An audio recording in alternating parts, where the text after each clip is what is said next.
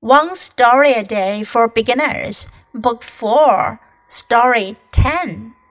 Karen had a cold, Part 2. Karen didn't like the pill. Her mom said, Don't you want to get better soon? Finally, Karen agreed to give it a try. Karen's mother showed her how to take the medicine. Then she put the pill in Karen's mouth and said, You're a good girl. You can do it. Karen took a big drink of water. Then she moved her head back quickly and swallowed. When she opened her mouth, the pill was gone.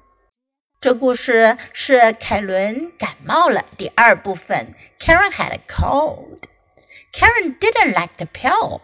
Pill 还记得吗？药丸。凯伦不喜欢药丸。Her mom said, "Don't you want to get better soon?" 妈妈就说了，你难道不想尽快好起来吗？Finally，最后，finally，终于，Karen agreed to give it a try. Agree，同意，give it a try，试一下，试一试。 agreed to give it a try. 同意试一下。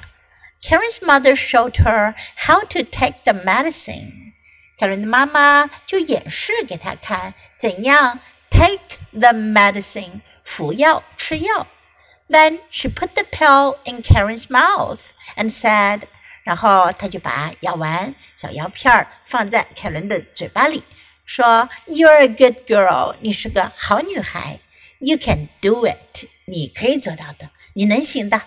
Karen took a big drink of water. 凯伦喝了一大口水。Then she moved her head back quickly and swallowed. 然后她就迅速的把她的头向后 move 移动，swallow 吞咽就吞下去了。When she opened her mouth, the pill was gone. 当她张开嘴巴，药丸不见了。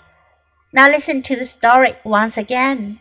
Karen had a cold, part two. Karen didn't like the pill. Her mom said, Don't you want to get better soon? Finally, Karen agreed to give it a try. Karen's mother showed her how to take the medicine. Then she put the pill in Karen's mouth and said, You're a good girl. You can do it. Karen took a big drink of water.